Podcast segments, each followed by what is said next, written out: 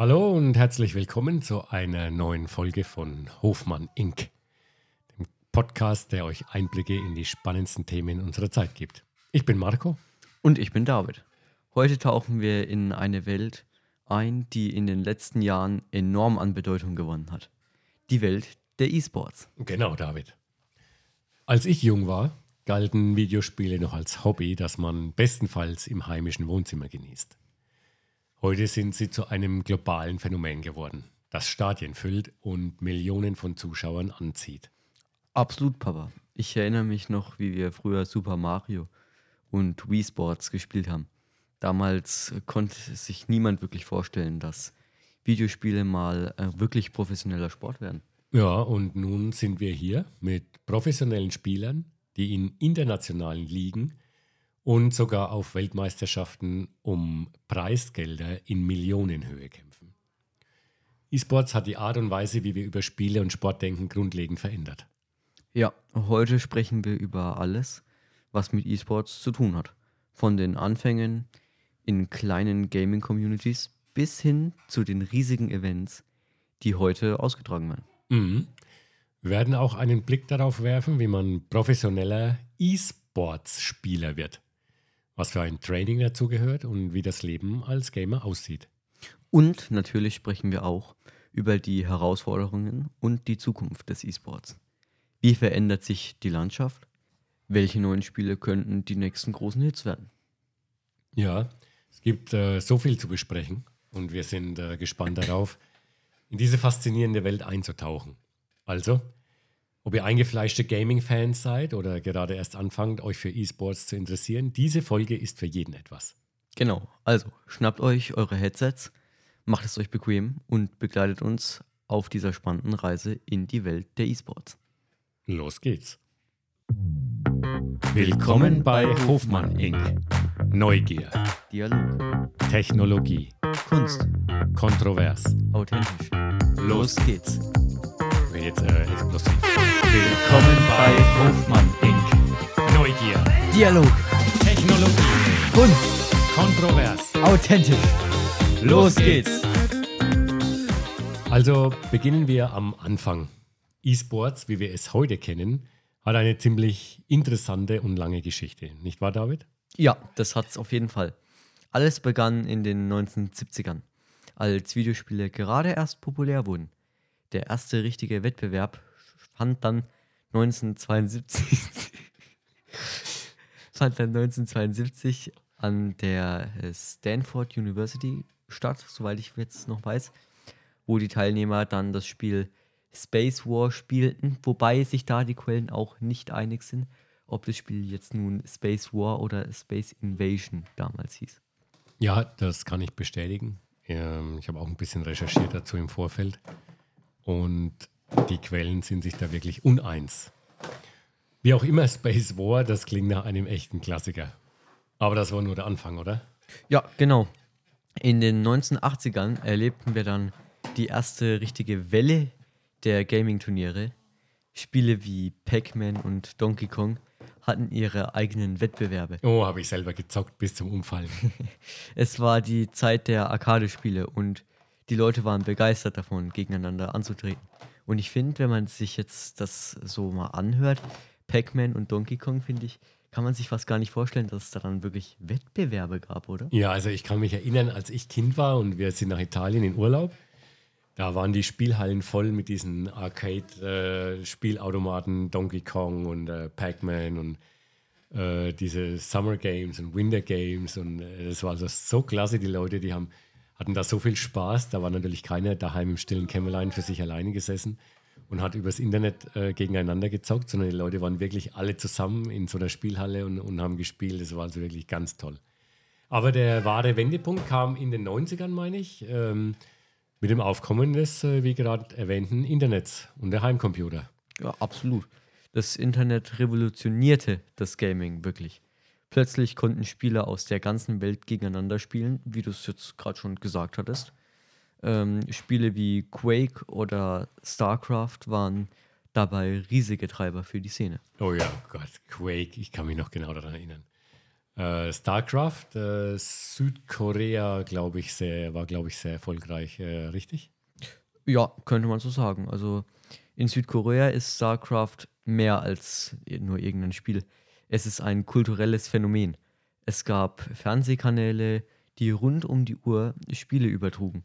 Und die besten Spieler wurden zu Berühmtheiten.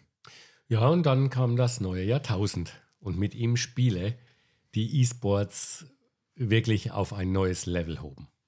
Richtig. Jetzt kommen Spiele, von denen ihr wahrscheinlich auch schon mehr gehört habt, wie League of Legends oder Dota 2. Die haben die Landschaft wirklich verändert. Sie zogen Millionen von Spielern an und ihre Turniere boten Preisgelder ebenfalls in Millionenhöhe. Ja, es ist unglaublich. Äh, es ist wirklich faszinierend zu sehen, wie sich E-Sports von kleinen lokalen Turnieren zu einem globalen Phänomen mit professionellen Ligen und, und riesigen Events entwickelt hat. Ja, und die Professionalisierung ist beeindruckend. Wir sprechen von Teams mit Trainern, Analysten und sogar Psychologen. Es ist eine ganze Industrie geworden, wie bei äh, wirklich echten Sport. Ja, es ist unglaublich. Es ist äh, unglaublich, wie weit sich das entwickelt hat. Und ähm, für, also ich finde, wir stehen immer noch am Anfang. E-Sport wächst weiter und äh, erreicht ein im, immer breiteres Publikum. Wir haben ja selbst bei uns jetzt mittlerweile ähm, Fernsehsender, Fernsehsender, die 24 mal 7 E-Sports ausstrahlen. Ja, ich muss zugeben, ich habe selber erst vor kurzem äh, mal wieder bei einem E-Sports-Turnier zugeguckt und ich finde es selber echt spannend. Äh, wie dem auch sei, im nächsten Abschnitt werden wir uns jetzt genauer ansehen, wie die E-Sport-Szene heute aussieht. Also, nachdem wir uns die Anfänge von E-Sports angeschaut haben, wollen wir jetzt einen Blick auf die, aktuellen, auf die aktuelle E-Sports-Szene werfen. Äh, David, du verfolgst die Szene ja schon eine Weile. Ja. Und äh, ja, was kannst du uns über die heutige Landschaft erzählen? Nun, also die heutige E-Sport-Szene ist vielfältig und dynamisch. Also wir haben eine ganze Reihe von Spielen, die auf professionellem Niveau gespielt werden. Dazu gehören MOBAs. Das habe ich jetzt so oft probiert auszusprechen. Ich äh, buchstabiere es einfach aus. Wie League of Legends, äh, Shooter wie Counter-Strike, äh, Global Offensive und sogar Sportspiele wie FIFA.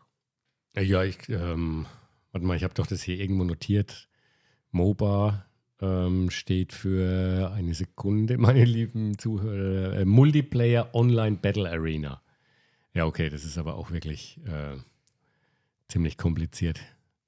Okay, ähm, äh, und jedes dieser Spiele hat, äh, nehme ich mal an, seine eigene Community und eigene Turniere, oder? Ganz genau. Zum Beispiel hat äh, League of Legends äh, seine eigenen regionalen Ligen auf der ganzen Welt. Von Nordamerika über Europa bis hin zu Korea und China. Ja, also League of Legends, das sagt sogar mir etwas und ich bin ja da überhaupt nicht in der Materie drin. Ja, das sind so große Spiele oder wie zum Beispiel Minecraft sagt, glaube ich, auch jedem irgendwas. Minecraft, Fortnite natürlich. Ja. Äh, und ja, da gibt es jedes Jahr dann große Weltmeisterschaften, bei denen Teams aus allen Regionen gegeneinander spielen. Äh, ja, und wie steht es mit den Spielern? Also ich meine, wer sind diese Leute eigentlich, äh, die professionelle E-Sports betreiben? Also E-Sports-Spieler kommen eigentlich aus allen Lebensbereichen. Aber sie teilen dann alle eine Leidenschaft für das Spiel und einen starken Wettbewerbsgeist. Viele von ihnen beginnen in jungen Jahren und steigen durch das Ranglistensystem ihrer jeweiligen Spiele auf. Ja, das klingt aber auch nach einem harten Weg an die Spitze, wenn du da so viel Konkurrenz dann hast weltweit. Ja, also das ist es definitiv. Es fordert nicht nur dein Talent, sondern es ist natürlich auch harte Arbeit, Disziplin und eigene Opferbereitschaft. Äh, viele Spieler trainieren bis zu zehn Stunden am Tag. Uff. Ja, analysieren Ja, ihre heftig. Spiele und arbeiten ständig an ihrer Strategie und Technik. Da muss man sich dann schon mal überlegen. Also für viele ist es natürlich selbstverständlich, mal zwei, drei Stunden pro Tag dann vielleicht mal das Spiel zu spielen, vor allem wenn man ein Spiel neu hat oder so. Dann spielt man natürlich etwas. Aber dann zehn Stunden pro Tag? Ja gut, das ist halt dann ein richtiger Job. Ja? Das, ist, das, ist die, das ist denen ihre Arbeit. Ähm, aber wie ist es dann auch mit den Teams? Also, weil du hast ja erwähnt, dass es, äh, dass dann auch Teams äh, Turniere spielen und ich meine, es gibt ja nicht nur Einzelspieler dann in E-Sports. Richtig. Viele Spiele, äh, besonders Teamspiele wie League of Legends oder Dota 2, wie wir es schon mehrmals erwähnt haben, werden auf Teamebene gespielt. Diese Teams sind oft Teil größerer Organisationen, die mehrere Teams in verschiedenen Spielen haben. Ja, und kann man sich das dann so vorstellen, wie ein, dass es so organisiert ist wie bei uns Fußballclubs? Ja, so ähnlich. Äh, viele dieser Organisationen haben professionelle Einrichtungen, Trainer, Analysten und sogar eigene Trainingszentren. Ja, gut, und dann geht es natürlich wahrscheinlich auch äh, um eine Menge Kohle, richtig? Ja, absolut. Äh, E-Sports ist zu einem lukrativen Geschäft geworden. Das Preisgeld bei großen Turnieren kann in die Millionen Das gehen. ist unglaublich. Außerdem gibt es äh, Sponsoring, Werbedeals und Einkünfte aus Streaming. Ja, okay, äh, das ist natürlich klar. Das ist jetzt nicht wie bei Fußball. Bei E-Sports ist Streaming wahrscheinlich der größte Teil davon, oder? Ja, das ist es. Plattformen wie Twitch oder YouTube, die wahrscheinlich auch alle kennen, sind da entscheidend für die Popularität des E-Sports. Viele Spieler streamen ihre Trainingssessions oder Wettkämpfe und haben so ihre eigene Fangemeinde aufgebaut. Ja, klar, das ist einfach eine moderne Art des Sports. Äh, was gibt es für Herausforderungen? Äh, also Herausforderungen, ich würde jetzt mal sagen, es äh, gibt Sachen zur Regulierung der Spielergesundheit und zum Umgang mit Druck und Stress. Ja, weil ich kann mir vorstellen, dass da fast gar nichts reguliert ist, weil es ja so neu ist. Äh, ich ich frage mich jetzt nur gerade, wie, wie auf die Spieler selber quasi aufgepasst wird, weil bei einem Fußballclub, klar, äh, da sind die natürlich unter, unter Kontrolle von Fachleuten. Wenn ich jetzt jeden Tag zehn Stunden vor dem Bildschirm sitze, hm, weiß nicht, ob das so gesund ist auf Dauer. Ich weiß es auch nicht. Und vor allem dann auch äh, den Druck, den ich jetzt gerade angesprochen habe. Wenn du jetzt an sich äh, eigentlich zehn Stunden zu Hause vor deinem Bildschirm sitzt und dann spielst und dann auf einmal bist du dann doch bei den E-Sport-Events vor einem riesigen Publikum, die dir alle zuschauen. Ja klar, das ist ja Druck und Stress ohne Ende. Also Was da für Druck aufgebaut wird. Das, aber andererseits ist beim Fußball ja das Gleiche. Stell dir mal vor, die Jungs, die bei einer WM spielen oder die, die, die, die Damen und Herren, die bei einer WM spielen und vor einem irre ja, Millionen Publikum wirklich. da musst du dann schon echt deine Emotionen unter Kontrolle haben. Also das sind echt wichtige Punkte.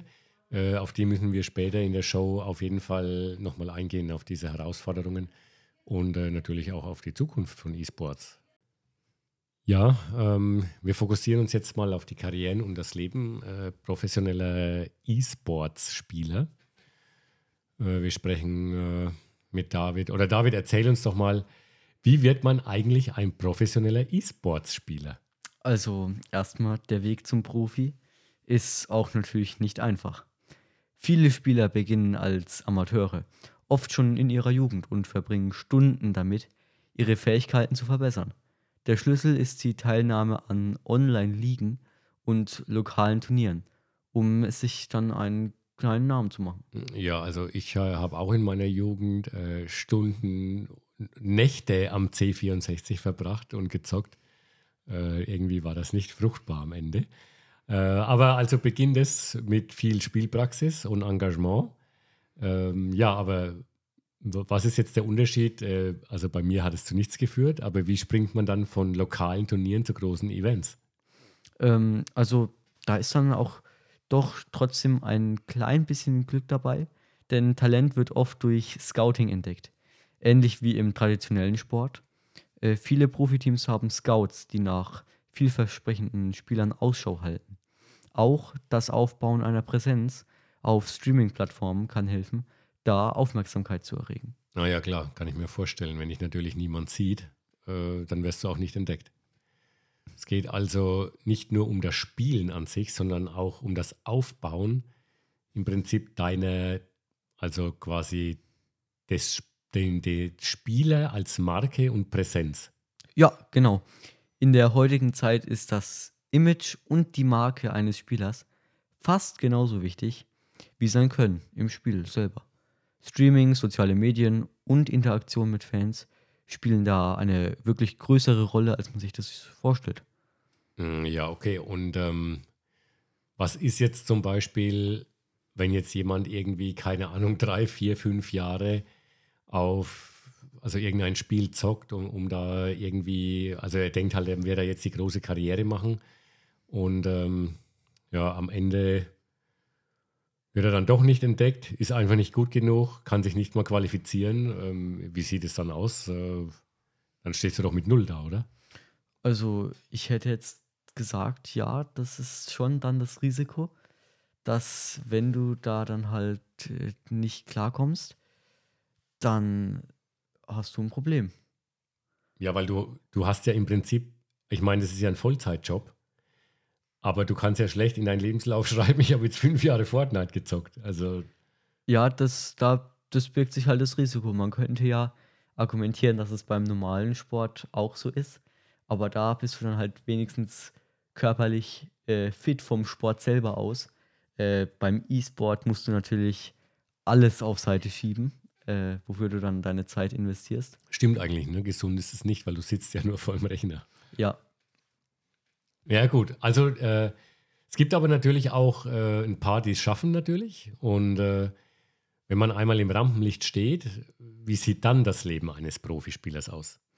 Äh, es ist definitiv trotzdem kein leichter Job. Ein typischer Tag könnte damit beginnen, äh, Spielvideos zu analysieren, gefolgt von mehreren Stunden Training, sowohl individuell als auch mit dem Team. So, und dazu kommen dann natürlich auch noch körperliche Workouts und manchmal Media-Verpflichtungen. Boah. Das, äh, oh, da kommt doch schon wieder der Grippale raus. Ja. Ja, gut, es hört sich natürlich nach einem strammen, vollen Terminplan an. Im Prinzip ist es das Gleiche wie bei allen anderen Profisportlern, auch wenn du mich fragst. Äh, bei denen wird es mit dem Druck, immer performen zu müssen, auch nicht anders aussehen als, äh, aussehen als in anderen Profisportarten, oder? Ja, also der Druck ist da auch enorm. Besonders bei großen Turnieren. E-Sports ist sehr wettbewerbsorientiert und die Erwartungen können echt hoch sein. Daher ist mentale Stärke genauso wichtig wie ein physisches Können. Ja, klar, sobald es um Kohle geht, äh, steigt natürlich auch der Druck. Und ähm, ja, wie sieht es eigentlich mit der finanziellen Seite aus? Wie also was verdienen die E-Sportler? Äh, wie verdienen E-Sportler ihr Geld? Also da gibt es eigentlich verschiedene Einkommensquellen. Das offensichtlichste ist das Preisgeld von den Turnieren. Aber viele Spieler haben auch Sponsorverträge, verdienen Geld durch Streaming und erhalten Gehälter von ihren Teams. Ja, also eine Mischung aus verschiedenen Einkommensströmen. Aber ja, ich sag mal, wie nachhaltig ist jetzt eine Karriere im E-Sports? Weil zum Beispiel beim Fußball, ich meine, wir haben Fußballer, die spielen von 17, von U17 bis irgendwann, was weiß ich, 38. Äh, das ist eine gute Frage. Also E-Sports-Karrieren können kurz sein, oft wegen der schnellen Reaktionszeiten, die in den meisten Spielen erforderlich sind. Viele Spieler ziehen sich in ihren späten 20ern oder frühen 30ern zurück. Also sogar noch früher als beim Fußball, den du jetzt gerade angesprochen hast. Mhm. Mm, aber einige bleiben dann als Trainer, äh, Kommentatoren oder Teammanager in der Szene. Naja, gut, das ist schon interessant. Also es scheint so, als gäbe es auch nach der aktiven Karriere noch viele Möglichkeiten im E-Sports. Absolut, die Industrie wächst und mit ihr die Karrieremöglichkeiten. Der Schlüssel ist, flexibel zu bleiben und sich ständig weiterzuentwickeln. Ja, klar, spannendes Feld.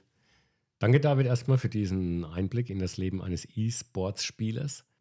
Lass uns ähm, unsere Diskussion über E-Sports fortsetzen. Äh, diesmal wollen wir aber die sozialen und kulturellen Aspekte mal von E-Sports anschauen. Äh, David, E-Sports hat ja nicht nur die Gaming-Welt, sondern auch die Kultur im Allgemeinen beeinflusst, richtig? Ja, ganz genau, Papa. E-Sports hat einen bedeutenden Einfluss auf die Popkultur und die Art und Weise, wie Menschen Medien konsumieren, genommen. Es hat sich von einer Nischenbeschäftigung zu einem Mainstream-Phänomen entwickelt. Ja, also das denke ich auch. Man kann mittlerweile zweifelsohne sagen, dass E-Sports also das ist inzwischen weit, weit mehr als nur ein Hobby. Äh, absolut. Es ist eine Kultur, ein Lifestyle. Für viele junge Leute ist E-Sports ein wichtiger Teil ihrer Identität. Sie folgen Lieblingsspielen und Teams, ähnlich wie Fans von traditionellen Sportarten. Mhm. Und wie sieht es mit der Gemeinschaftsbildung aus? Also ich meine, E-Sports scheint ja eine sehr engagierte Fanbase zu haben. Ja, die Community ist natürlich ein riesiger Teil von E-Sports, genauso wie beim normalen Sport.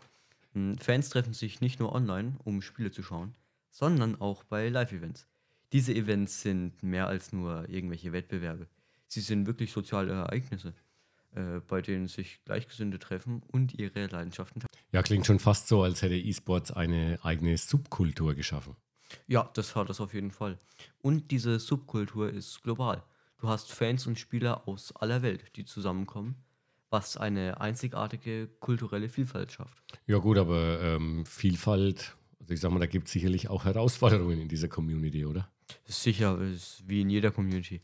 Es gibt Themen wie Online-Harassment oder äh, Toxizität, die angegangen werden müssen aber es gibt auch eine starke Bewegung innerhalb der Community, die sich für Inklusivität und Respekt einsetzt. Ja, und ähm, mal was ganz anderes. Wie steht es eigentlich um die Verbindung von E-Sports und Bildung? Ähm, also, das ist auch ein spannender Aspekt. Immer mehr Schulen und Universitäten erkennen E-Sports als richtige Sportart an und bieten sogar Stipendien für E-Sports-Spieler. Es gibt auch Programme, die wertvolle Fähigkeiten wie Teamarbeit, strategisches Denken und technische Fähigkeiten fördern. Ja, kann man fast sagen, E-Sports hat auch einen Bildungswert. Genau, es kann eine Plattform sein, um Fähigkeiten zu entwickeln, die in der heutigen digitalen Welt relevant sind. Ja, und schließlich, wie sieht die Zukunft von E-Sports in Bezug auf soziale und kulturelle Trends aus? Also die Zukunft sieht sehr hell aus, wenn man es mal so betrachtet. E-Sports wird weiterhin wachsen und sich entwickeln. Wir werden wahrscheinlich noch mehr Interaktion in Mainstream-Medien sehen, mehr Vielfalt und Inklusion und vielleicht sogar eine stärkere Verbindung zu traditionellen Sportarten. Mhm, das klingt nach einer spannenden Zukunft. Äh, danke, David, erstmal für diesen umfassenden Einblick. Jetzt haben wir uns gedacht, dass wir mal einen Blick auf einige der berühmtesten und erfolgreichsten Gesichter in der Welt der E-Sports-Szene werfen. Äh, David, es gibt einige Spieler, die zu wahren Legenden in ihren Spielen geworden sind, richtig? Ja, absolut. Also beginnen wir mal mit äh, Faker. Ähm, diesen Namen benutzt er auch, weil es für uns sein echter Name relativ schwer auszusprechen ist. Ich probiere es jetzt trotzdem mal. Okay. Äh, Lee Sang-hyok, denke ich mal, aus Südkorea. Er wird oft als der beste League of Legends-Spieler aller Zeiten betrachtet. Seit 2013 spielt er für das Team SK Telekom T1 und hat dreimal die Weltmeisterschaft gewonnen. Ja, das habe ich bei meinen Recherchen zu, zu dieser Aufzeichnung auch gelesen. Faker ist wirklich eine Ikone in der League of Legends Szene. Äh, wie sieht es mit dem Spiel Dota 2 aus, das du zuvor erwähnt hast? Ähm, in Dota 2 haben wir Kuro, äh, auch bekannt unter Kuroki. Äh, Takasumi, Takashomi, ich probiere es, die Namen auszusprechen. Ich Japanisch weiß wahrscheinlich, nicht. oder? Ja, ich weiß äh, natürlich nicht, ob ich es jetzt so richtig ausspreche. Es tut mir leid, falls ich es falsch ausspreche.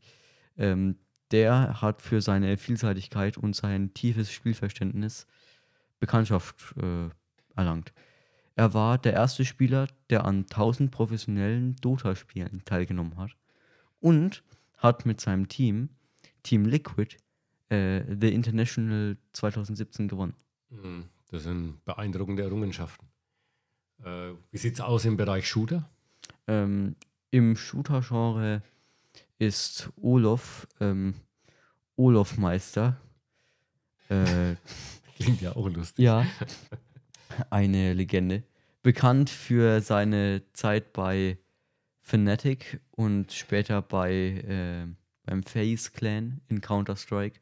Global Offensive. Oh ja, Counter-Strike, das sagt mir auch was. Ja, er hat mehrere ähm, Majors gewonnen und ist bekannt für seine außergewöhnliche Reflexe und sein taktisches Verständnis.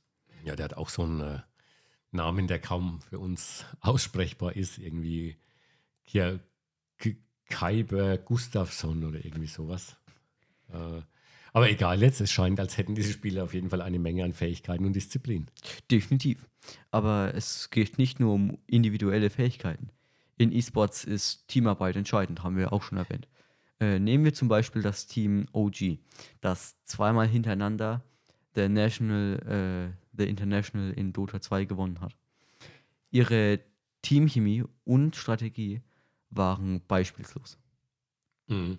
Es klingt aber auch, als würde hinter dem Erfolg viel mehr stecken als nur stundenlanges Training und Spielen.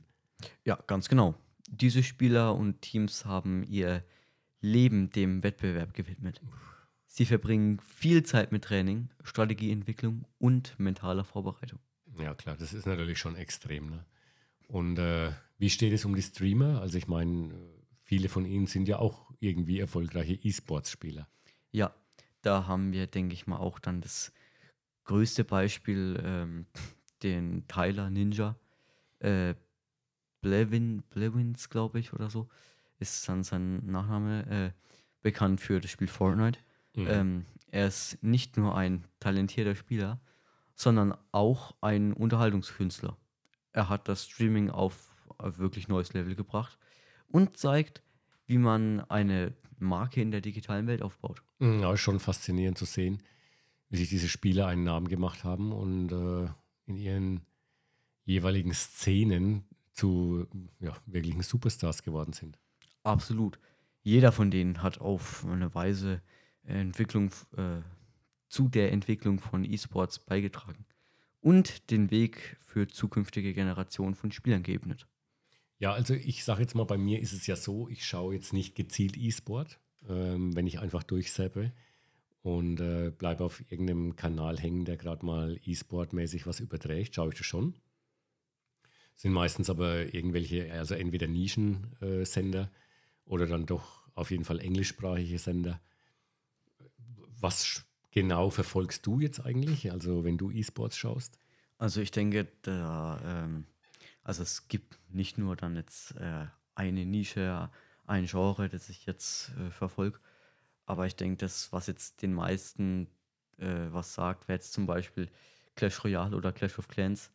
Da war jetzt. Äh, ja, das kenne ich auch. Ja, da war jetzt vor einer Woche oder zwei, glaube ich, äh, war da jetzt die Weltmeisterschaft. Ich weiß nicht mehr genau, wie sie das Event genannt haben. Ähm, aber auf jeden Fall, das habe ich mitverfolgt. Das ging dann über drei Tage. Uh, okay. Ach, ich erinnere mich ja. Das war doch irgendwo sogar in Europa, oder? Äh, ich glaube in Helsinki. Ja, ja, genau. Ja. ja, genau. Da konnte man auch eben vor Ort oder übers Internet dann zuschauen. Und ich muss sagen, ich fand das schon relativ spannend dann. Ja, und wie, wie ähm, muss ich mir das jetzt vorstellen? Welche Teams oder sind da Einzelspieler am Start oder wer spielt da? Also, das ist dann jetzt eben auch äh, dann von den Spielen abhängig. Da lief ja dann Clash of Clans und Clash Royale. Mhm. Bei Clash of Clans waren es dann eben Teams ähm, wie Reported Gaming oder äh, Super Team BMTX, glaube ich. Äh, war zum Beispiel, waren jetzt zwei Beispielteams. Ähm, und dann bei Clash Royale sind es ein, einzelne Spieler wie Morten oder Mohamed Light, die viele kennen. Dann Mugi, der, der das Ganze dann gewonnen hat in Clash Royale. Ah, okay. Äh, bei Clash of Clans waren es dann, glaube ich, Clash Champions. Also, was die da wirklich zusammenspielen, das, ich spiele die Spiele zwar selber, aber ich könnte mir niemals vorstellen, dann so eine Leistung wirklich zu erbringen.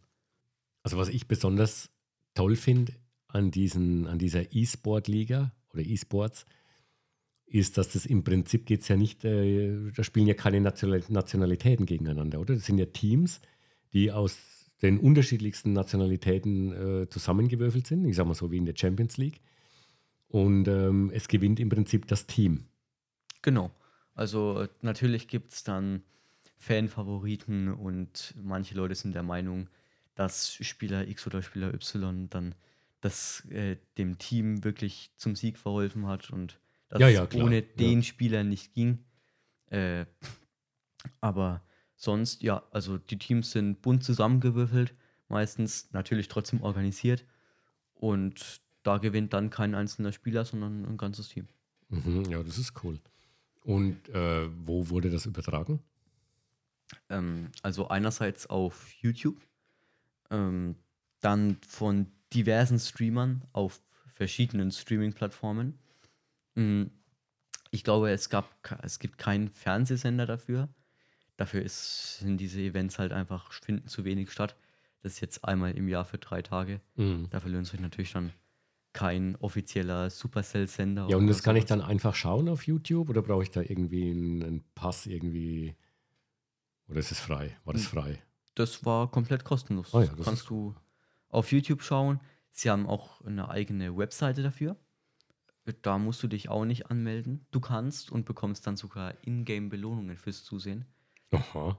Das ist Wie geht das? Wie cool. geht das? Äh, Du musst dich einloggen und dann kamen, glaube ich, so Pop-ups zwischendrin immer. Ja. Und dann musst du klicken oder was? Ja, wo du dann abstimmen konntest, äh, wer du denkst, wer als nächstes gewinnt, der nächste Spieler oder das nächste Team und wen du als dem Match MVP empfunden hast. Ja, sehr cool. Ja, okay, also dann äh, erstmal vielen Dank für den Bericht. Gerne. Ähm, jetzt, ich denke, in unserem letzten Abschnitt schauen wir uns nochmal alles an, über was wir geredet haben und äh, was die Zukunft des E-Sports so bringt. Ja, schauen wir mal auf die Herausforderungen, mit denen die Branche konfrontiert ist und äh, lass uns mal einen Blick in die Zukunft werfen.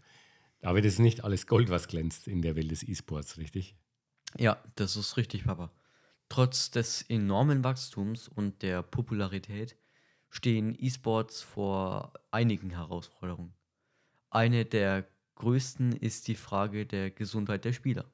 Ja, also das habe die, das habe ich mir, oder diese Frage habe ich mir tatsächlich auch schon öfter gestellt. Ja, ähm, also, nun denke an die langen Stunden vor dem Bildschirm, Ja, ja, genau daran denke ich. oft unter hohem Druck. Das kann zu Problemen wie Augenbelastung, Haltungsschäden und mentale Erschöpfung führen. E-Sports-Spieler müssen ihre körperliche und geistige Gesundheit sehr ernst nehmen. Ja, das klingt eben nach einem anspruchsvollen Lebensstil. Ähm, auch weil, obwohl viele immer meinen, die sitzen ja nur, aber gerade das ist natürlich sehr gefährlich. Was gibt es sonst noch für Herausforderungen? Mm, Nun, ein weiteres großes Thema ist die Nachhaltigkeit der Karriere. Viele Spieler treten jung in die Szene ein, aber nur wenige können das wirklich langfristig äh, erfolgreich machen. Die Frage ist, wie man eine langfristige Karriere im E-Sports-Bereich aufbauen kann. Ja, genau, das haben wir ja vorhin erwähnt. Und äh, wie steht es mit der Regulierung? Also ich meine, E-Sports ist ja wirklich, obwohl klar ist, schon in den 70ern äh, Wettbewerbe stattfanden, das ist ja trotzdem ein, ein absolut neuer Bereich. Ja, das ist richtig. Und genau das, dass es so neu ist, bringt dann eben seine eigenen Herausforderungen mit sich. Es gibt Fragen zu Fair Play, Dopingkontrollen und der rechtlichen Struktur von Verträgen und Preisgeldern.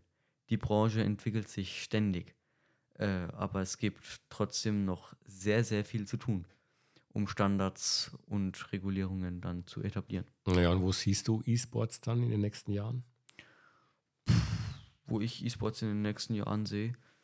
Ähm, ich denke, ich sehe großes Potenzial auf jeden Fall äh, mit der fortgeschrittenen Technologie, insbesondere im Bereich der Virtual Reality, äh, wo wir jetzt auch zum Beispiel die Apple Glasses und sowas haben, das jetzt immer mehr in diese Richtung geht. Mhm, ja, das ist ja Augmented Reality, glaube ich, ja.